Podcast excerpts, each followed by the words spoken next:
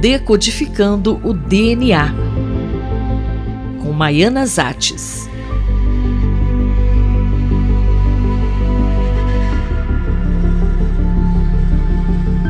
Uso off-label, quer dizer, sem indicação formal em bula, de remédios para emagrecer, tem se popularizado nos últimos anos e não só no Brasil. Em países como Estados Unidos e Austrália, por exemplo, a demanda é tanta que fez os remédios desaparecerem das prateleiras. Professora Maiana, o que a ciência tem a dizer sobre esse assunto? Hoje vou falar de um artigo publicado na Nature News que comenta o que está se observando em relação a novas drogas que estão sendo usadas como tratamento para a obesidade.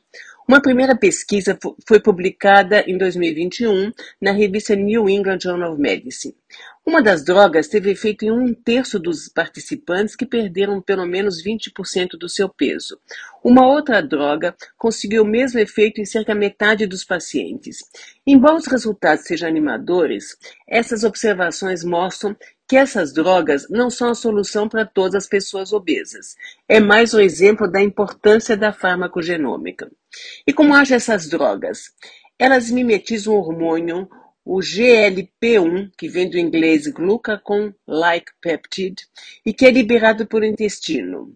Ele atua no controle do apetite. Na realidade, uma dessas drogas que foi aprovada somente para o tratamento específico de diabetes tipo 2 está sendo prescrita como um agente para perda de peso. Qual foi a resposta observada em diferentes pessoas? O grupo de pesquisadores desenvolveu uma classificação dos pacientes obesos em quatro categorias. Os chamados de cérebros esfomeados são aqueles que precisam comer mais para se sentirem satisfeitos. Os de intestinos esfomeados são aqueles que se sentem satisfeitos depois de uma refeição normal, mas que logo sentem fome novamente. Os esfomeados emocionais são aqueles que comem para lidar com suas emoções, suas frustrações. E os de baixo metabolismo, aqueles com metabolismo relativamente lento.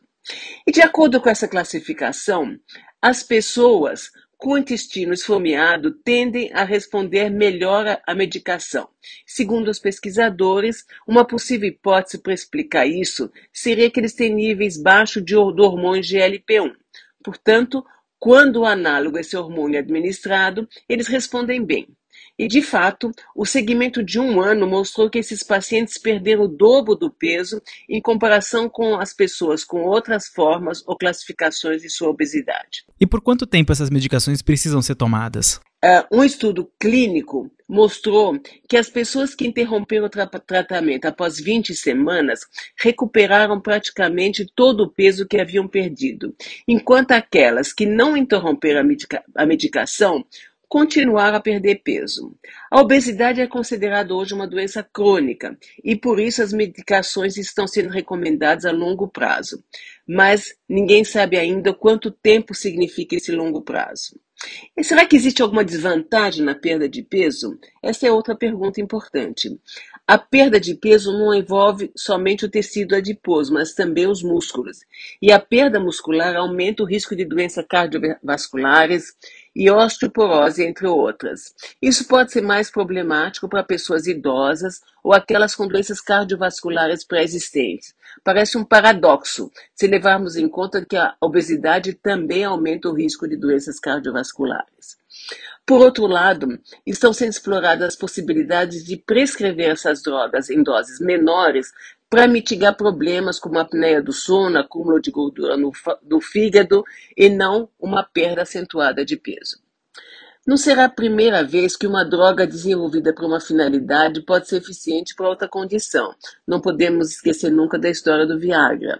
Por outro lado, é mais um exemplo da importância da farmacogenômica, a resposta individual a drogas e que representa um subsídio para a medicina de precisão.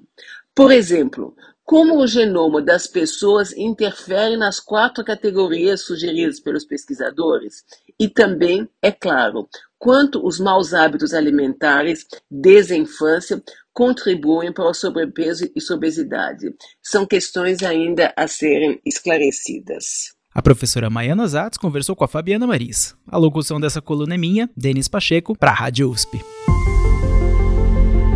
Decodificando o DNA Maiana Zates.